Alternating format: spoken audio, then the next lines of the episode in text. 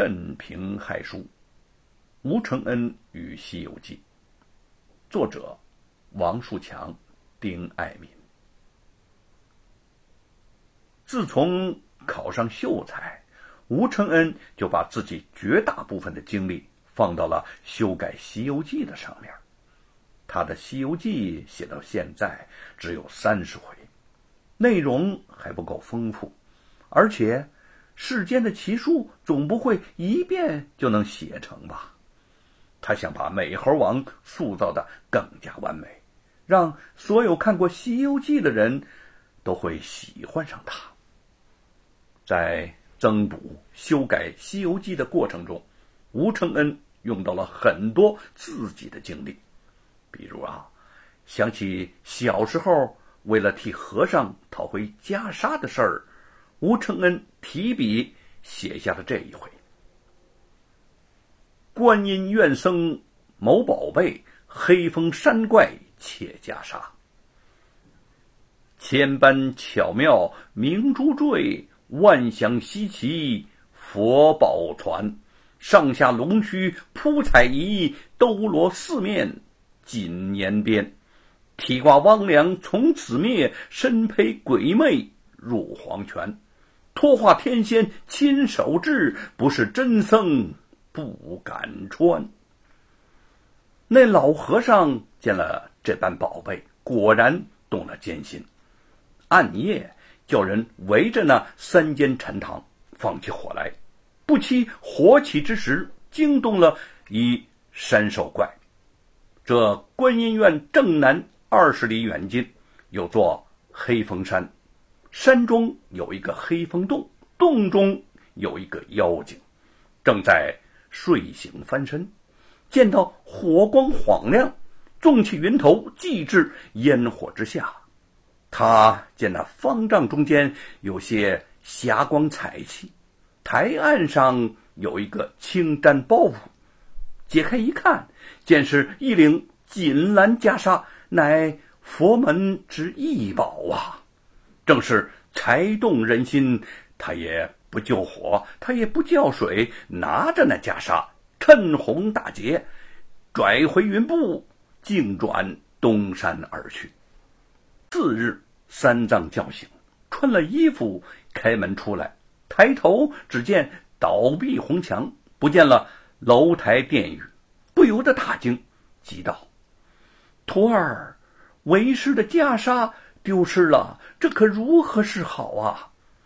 美猴王笑道：“呵呵呵师傅放心，一定是那黑风洞中妖怪偷去无疑。”三藏道：“他那乡离此有二十里，如何就断得是他呢？”美猴王道：“你不曾见夜间那火光腾万里，亮透三天。”且休说二十里，就是二百里也照见了。坐定使他见火光困耀，趁着机会暗暗的来到这里，看见我们的袈裟是件宝贝，必然趁红裸去也。等老孙去寻他一寻。去到空中，他把腰儿扭了一扭，早早来到了黑风山上。到于门首，又见那两扇石门关得甚紧，门上有一横石板，明书六个大字乃“黑风山黑风洞”。即便抡棒叫道：“开门！快送老爷的袈裟出来，饶你一窝性命。若牙蹦半个不字。”爷爷一怒之下，推倒黑风山，踏平黑风洞，把你这一洞的妖邪都碾为齑粉。黑风怪找一杆黑鹰枪，走出门来道：“你有多大的手段，敢夸这样的海口？”哼！美猴王道：“爷爷乃大堂上国家前玉帝三藏法师之徒弟，若问我的手段。”说出来，叫你魂飞魄散。黑风怪道：“吼，我倒是谁呢？原来是那个大闹过天宫的弼马温呐！” 美猴王道：“你这妖怪，盗走爷爷师傅的袈裟不还，还敢嘲讽爷爷？看棒！说着，两个你来我往，斗了十数回合，不分胜负。那怪虚晃一枪，侧身入洞，关了石门，任他洞外叫骂，只是不理。美猴王见他不肯应战，又生一计，变作那金池长老模样，径来洞口。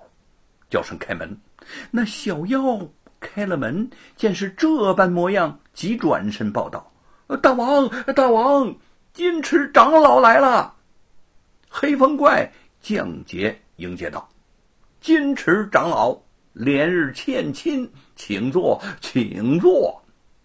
我刚刚派人去给你送信，约好后日相见，你怎么这么快就上门来了啊？”哈哈哈！哈金池和尚道：“我正想来拜望你，在路上遇见了给我送信的小校，见信上说有佛衣雅会，故此急急奔来见识一下那件宝物啊！”黑风怪道：“好，嗯，好，小的们，快把那唐朝和尚的宝贝袈裟拿过来，请金池长老一观。”小妖捧过袈裟，金池接了过来，哈 哈哈哈大笑之后，竟还原成了美猴王。黑风怪大怒：“好你个弼马温，气杀我也！看枪！”正所谓祥光皑皑凝金像，万道缤纷实可夸。普济诗人垂敏旭。遍观法界现金莲，近来多为传经义，此去远无落点霞。降怪成真归大海，空门复得锦袈裟。